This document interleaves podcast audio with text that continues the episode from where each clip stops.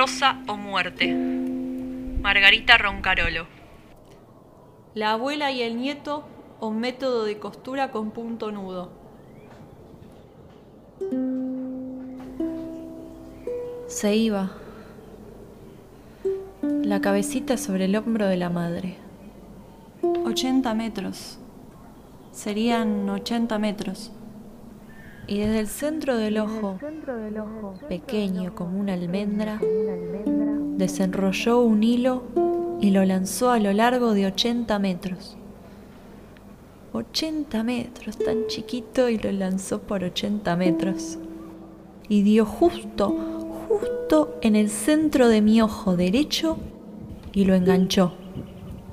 No hay metáfora. Era el hilo de la mirada. Me lo pescó con un anzuelo. El hilo se tensó y me puse a llorar del miedo a que se rompiera el hilo de la mirada. Que no me suelte, dije. Que no me suelte nunca.